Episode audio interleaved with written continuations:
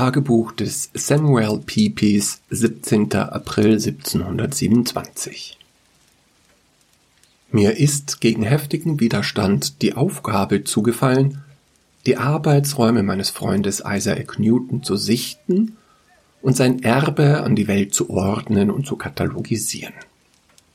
Er hat alles, was er besaß, an seine Halbnichte Catherine Barton vererbt.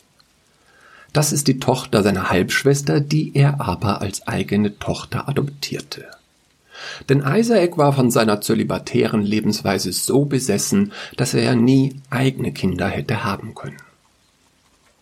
Catherine bat mich dringlichst, das Observatorium, das Labor und das Schreibzimmer zu ordnen. Sie ist besorgt, dass der Nachwelt sonst bewusst würde, dass ihr Adoptivvater dem Wahnsinn anheimgefallen ist. Das sind starke und beleidigende Worte, die ich nur schlecht so hinnehmen kann. Darum habe ich mich gegen anfänglichen Widerstand überreden lassen, diese Aufgabe zu übernehmen. Isaac hatte in seinen letzten Jahren den Kontakt zu mir und zu John und zu allen anderen Freunden abgebrochen, weswegen diese Arbeit vielleicht wieder ein Band der Verbundenheit in meiner Seele schafft. Gewiss, er war etwas exzentrisch geworden. John Locke hatte er bereits im Verdacht, er plane, ihn mit einer Metze zu verführen, seine heilige Unberührtheit zu beschmutzen. Und was er gegen mich für Verdachtsmomente hegte, wurde mir nicht offenbar. Es war in diesen Jahren, als sein großer Geist eine auffällige Unberechenbarkeit entwickelte, das unsere Beziehung erkaltete. Ich schäme mich sagen zu müssen, dass er begann, für mein Herz zu sterben. Als er vor siebzehn Tagen dann starb, spürte ich keine Trauer mehr, der Herr möge mir vergeben. Denn in Wirklichkeit trauerte ich innerlich schon seit Jahren und der Verlust des Freundes überwiegt die Tatsache, dass der Leib, in dem ein großer Geist verkümmerte, nun nicht mehr funktioniert. Doch so schmerzhaft es auch werden mag, ich fühle mich der Nachwelt verpflichtet und werde darum morgen beginnen, sein Werk zu sichten und zu sortieren. Nicht ohne dabei, wie bereits gestanden, auch egoistische Interessen zu haben.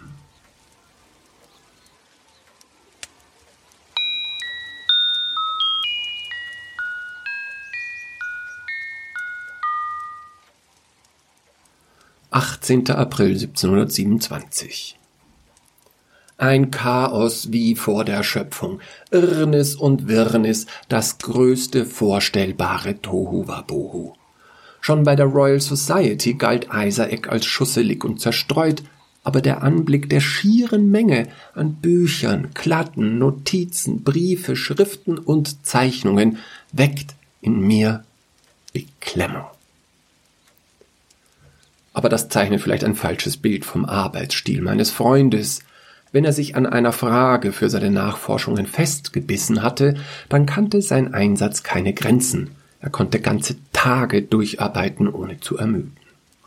Er, er war die verkörperte Sammlung und Konzentration, nur um dann, wenn auch nur eine vorübergehende Lösung gefunden war, seinen Geist sofort vollkommen auf ein anderes Gebiet zu werfen. Ich bin mit Catherine übereingekommen, alles erst einmal grob in die Themengebiete seiner Leidenschaften zu sortieren. Ich werde auch auf den großen und den kleinen Saal zurückgreifen müssen, um das zu erreichen.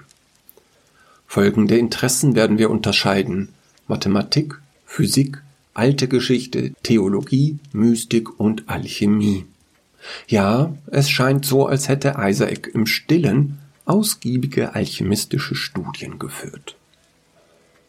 Ein weiterer Raum wird sich seinen privaten Notizen, seinen Tagebüchern und den vielen nicht versandten Briefen widmen. Eine ganze Kladde widmet sich Beichten. Anscheinend hat Isaac jeden Tag vor seinem Herrn eine schriftliche Beichte abgelegt. Aber nur ein kurzer Blick in diese Notizen war schmerzhaft genug. Wenn irgendwas in der Lage ist, sein Vermächtnis zu beschmutzen, dann diese Kladde, die ich, mit Einverständnis von Catherine den Flammen beantwortet habe.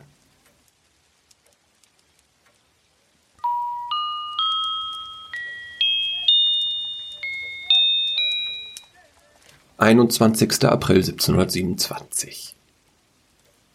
Drei anstrengende Tage liegen nun hinter mir und schon in dieser Zeit des groben Sichtens geriet mein eigenes Bild vom Mathematiker und Physiker Isaac Newton ins Wanken. Hätte die Queen 1705 von den wahren Interessen des Mannes gewusst, den sie da zum Ritter schlägt, dann hätte sie wahrscheinlich das Schwert in der Scheide stecken lassen. Ohne mich inhaltlich mit dem Berg an Werken näher auseinandergesetzt zu haben, so lässt schon die Fülle an Material eine Einschätzung der Prioritäten zu, die Sir Isaac Newton angewandt hat, um seine Aufmerksamkeit zu teilen. Gut die Hälfte der Bücher in seinen Arbeitsräumen widmen sich alchemistischen Ideen. Gut die Hälfte seiner Schriften und Notizen drehen sich um selbige. Sein Labor hingegen dient ausschließlich diesen Studien. Der Optik, die ihn einst berühmt gemacht hatte, widmete er hingegen keinerlei Arbeitskraft mehr. Dabei verdanke ich die Möglichkeit, diese Notizen zu schreiben, alleine der Sehhilfe, die Isaac mir persönlich angefertigt hat. Die wenigen Notizen, die ich zur Optik gefunden habe, enthalten keine Offenbarungen. Interessant ist es zu bemerken, dass er sich sehr lange mit den Farben des Regenbogens befasst hat. Dieser hat laut Newton sieben Farben, nämlich Rot, Orange, Gelb, Grün, Blau, Violett und Indigo. Das hatte mich ehrlich gesagt schon immer verblüfft, aber ich schrieb es meinen schlechten Augen zu, dass ich bei aller Anstrengung immer nur sechs Farben erkennen konnte. Doch Isaac war sich sicher, es gebe außer Violett auch Indigo, selbst wenn er selber laut seiner Notizen nicht in der Lage war, das wahrzunehmen. Aber er konnte es schlicht nicht ertragen, dass sich der Regenbogen nicht seiner Zahlenmystik beugte und beharrte auf sieben Farben. Und das nur aus dem Grunde, dass die sieben eine heilige Zahl der Schöpfung sei. Diese Notizen werde ich auf jeden Fall auch nicht der Öffentlichkeit preisgeben. Nun bin ich mir nicht sicher, mit welchem Gebiet ich meine Katalogisierung fortfahren soll und werde wohl die Münze entscheiden lassen.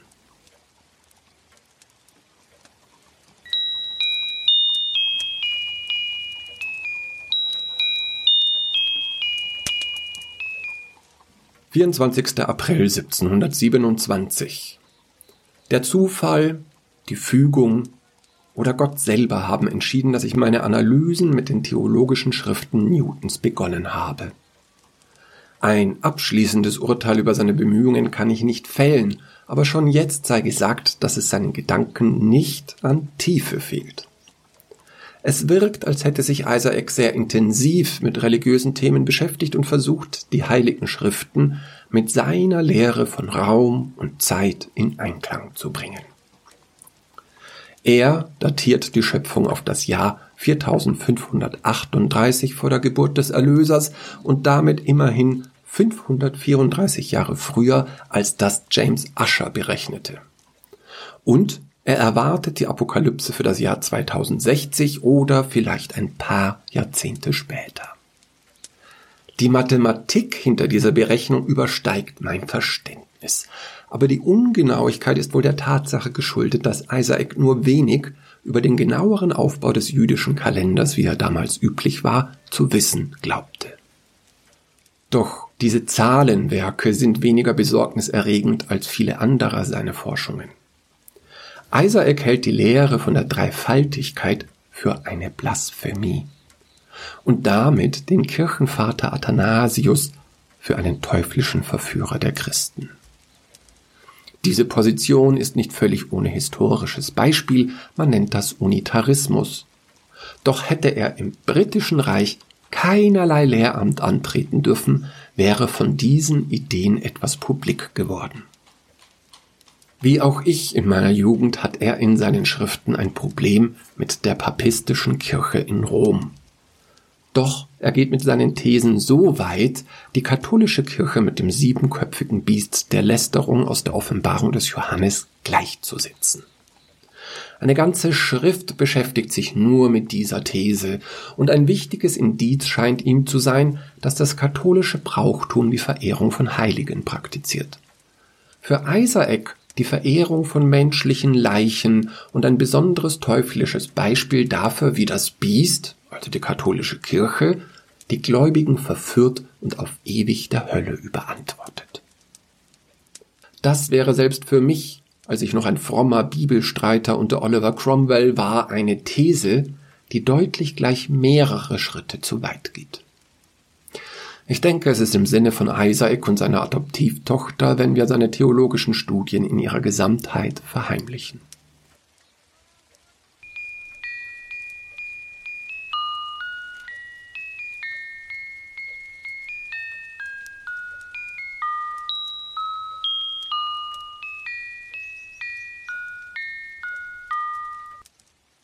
Zwölfter Mai 1727 Ach, mir ist's schwer ums Herz und es fällt mir nicht leicht, von den wahren Studien meines Freundes Isaac Newton zu berichten. Nach vielen Tagen, die ich alleine mit seinen Aufzeichnungen verbrachte, denke ich, wir müssen unser Bild von Sir Newton revidieren. Denn seine Aufmerksamkeit galt in den letzten Lebensjahren ohne Ausnahme der Alchemie. Gut die Hälfte seiner Bücher stammen aus diesem Bereich der Forschung. Diese hatte er umfangreich katalogisiert und geordnet, wahrscheinlich bei dem Versuch, eine Theorie der Alchemie zu entwerfen, die diese sehr verschiedenen Werke alle umschließt. Ein Großteil seiner Gedanken sind in der allegorischen und esoterischen Sprache der Alchemisten verfasst und erschließen sich mir nicht. Zusammenfassend betrachtet entsteht in mir der Eindruck, Isaac war nicht nur auf der Suche nach dem Stein der Weisen und nach einer Methode, Metalle ineinander zu verwandeln, sondern er widmete spezielle Konzentration dem Geheimnis der ewigen Jugend. Hier ein stellvertretendes Zitat aus seiner Übersetzung der Tabula Smaragdina. Dies, so schreibt Isaac, sei eine Schrift des menschgewordenen Gottes Hermes in Verschmelzung mit dem ägyptischen Gott Tod. Der habe auf dieser Tafel das Geheimnis des ewigen Lebens hinterlassen. Isaacs Übersetzung lautet wie folgt. Es ist alles wahr, es gibt kein Zweifel darin, sicher, zuverlässig. Siehe, das Erhabene kommt vom Niederen und das Unterste vom Obersten, ein Werk der Wunder geschaffen von einem einzigen. Wie die Dinge alle von diesem Grundstoff durch ein einziges Verfahren entstanden sind. Sein Vater ist die Sonne, seine Mutter der Mond, der Wind hat ihn in seinem Bauch getragen, die Erde hat ihn ernährt. Er ist der Vater der Zauberwerke, der Behüter der Wunder vollkommen an Kräften, der Beleber der Lichter. Ein Feuer, das zu Erde wird. Nimm hinweg die Erde von dem Feuer, das Feine von dem Groben, mit Vorsicht und Kunst. Und in ihm ist die Kraft des Obersten und des Untersten, so wirst du zum Herrscher über das Oberste und das Unterste weil mit dir ist das Licht der Lichter, darum flieht vor dir die Finsternis. Mit der Kraft der Kräfte wirst du jegliches feine Ding bewältigen, wirst du in jegliches grobe Ding eindringen. Gemäß der Entstehung der großen Welt entsteht die kleine Welt, und das ist mein Ruhm. Das ist die Entstehung der kleinen Welt, und danach verfahren die Gelehrten. Darum bin ich Hermes, der Dreifache genannt worden. Doch damit nicht genug, denn Isaac schlussfolgerte aus diesem und anderem Werk durchaus praktische Dinge. Eine nicht geringe Zeit seiner Forschung verfolgte er den Ansatz, dass im Quecksilber die feinste Substanz zu suchen ist. Denn alles, so folgert er genau wie seine von ihm verehrten Vorbilder, sei aus Quecksilber und Schwefel und Salz aufgebaut. Und so verfertigte er eine neue Form von Quecksilber, die er mit Kupfervitriol zu einer festen Substanz verfestigen wollte. Und nahm dieses Ergebnis seiner Arbeit in nicht unbeträchtlichen Mengen zu sich, nicht ohne dabei akribisch festzuhalten, wie sich die Symptome dieser absichtlich herbeigeführten Vergiftung an seinem Leib äußerten. Die genaue Bedeutung all dieser Werke bleibt mir verborgen, denn sie ist in einer Geheimsprache verfasst, die alle Zutaten bis auf wenige nur verschlüsselt wiedergibt. Zumindestens hoffe ich das. Denn eine wichtige Zutat, die er in den Schriften erwähnt, die er der Herstellung des Steins der Weisen widmet, ist das Menstruationsblut von Huren. Ich hoffe sehr, dass dies nur eine Verschlüsselung einer ansonst harmlosen Substanz ist, selbst wenn sich die Frage stellt, wie ein Geist, der so viel Energie der Aufrechterhaltung seiner eigenen Jungfräulichkeit zuteil werden ließ, überhaupt zu solch einer Metapher findet. Ähnlich wie bei den theologischen Schriften teilen Catherine und ich hier das Urteil, diese Geisteswerke des größten Naturwissenschaftlers seiner Zeit unter Verschluss zu halten.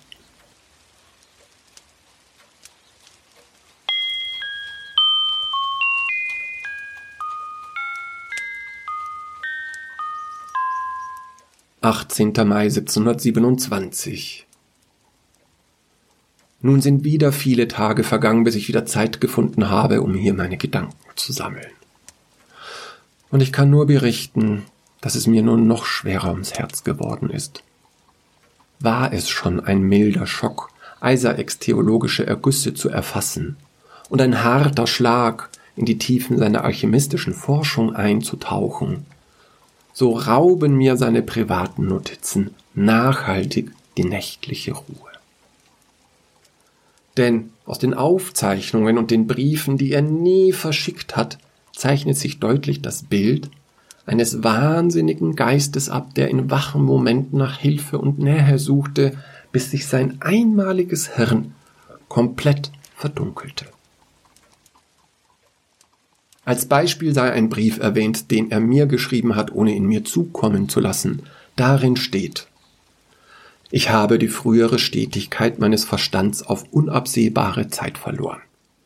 Ich bin mir bewusst, dir einen Brief geschrieben zu haben, dessen Botschaft im Kern von Hass und Boshaftigkeit bestimmt war. Bitte vernichte dieses Schreiben und vergib einem alten Freund. Keines der Worte war so gemeint, wie ich es im Fieberwahn der Schlaflosigkeit formulierte. Wisse, dass ich zum Zeitpunkt des Verfassens über Monate nie mehr als eine Stunde Schlaf in der Nacht hatte. Nun bin ich aber wieder wohlauf und ich wünsche mir, dass du deinem alten Freund ein letztes Mal vergibst. Zu meinem Glück hat mich weder dieses Entschuldigungsschreiben noch die darin erwähnte Hassbotschaft je erreicht. Aber schon diese Schrift erklärt im Ansatz, warum er sich mehr und mehr abzuschotten begann. Doch mein Herz gebrochen hat folgende Notiz in seinem Tagebuch. Es ist mir in einem wachen Moment klar geworden, dass ich mich von allen Freunden und Bekannten zurückziehen muss. Denn ich bin durch meine Gesellschaft zu einer Gefahr für alle geworden, die sich mit mir umgeben. Ich muss mich ein letztes Mal entschuldigen für die Verdüsterung meines Geistes und meiner Seele, und ich kann nur hoffen, dass mir ein Abschied in aller Stille gewährt wird. Das Erschütterndste an diesen Zeilen ist das Datum darunter. Denn schon zwölf Jahre vor seinem Ableben hatte er dieses Leben in völliger Isolation freiwillig gewählt. Wir können alle nur ahnen, in welche Untiefen des menschlichen Geists ihn sein einmaliger Verstand geführt hat. Catherine und ich, wir sind mittlerweile zu dem Schluss gekommen, alle seine Schriften und Werke einer größeren Öffentlichkeit zu verheimlichen. Denn wüsste die Menschheit von diesen Werken, dann würde sie in Sir Isaac Newton nicht den ersten modernen Naturwissenschaftler erkennen, sondern den letzten der Magiere. Und das wäre in der Gravitas seiner Bedeutung ein Rückschlag für eine ganze Bewegung der Aufklärung, die auf seinen Schultern ruht. Ich schließe heute meine Arbeit ab und ich verlasse aufs äußerste verwirrt das herrschaftliche Anwesen meines verstorbenen Freunds. Mögen alle seine Schriften niemals wieder das Tageslicht sehen. Niemals. Niemand soll erfahren, dass er seine außerordentliche Klarheit des Geistes damit bezahlen musste, seine letzten Lebensjahre in einem fieberhaften Rausch bizarrer Ideen zu verbringen. Unser gemeinsamer Freund Alexander Pope hatte folgende Grabinschrift angeregt. Natur und Gesetz waren in Nacht gehüllt. Gott sprach, es werde Newton, und das All ward Licht erfüllt. Hm. Wie grandios gefehlt in seiner Großspurigkeit. Wie dunkel dieses All doch für eben diesen Newton war, den Gott da angeblich schuf. So dachte es heute bitter in mir, während ich Newtons Vermächtnis hoffentlich für alle Zeiten hinter großen Türen vor der Welt versperrte.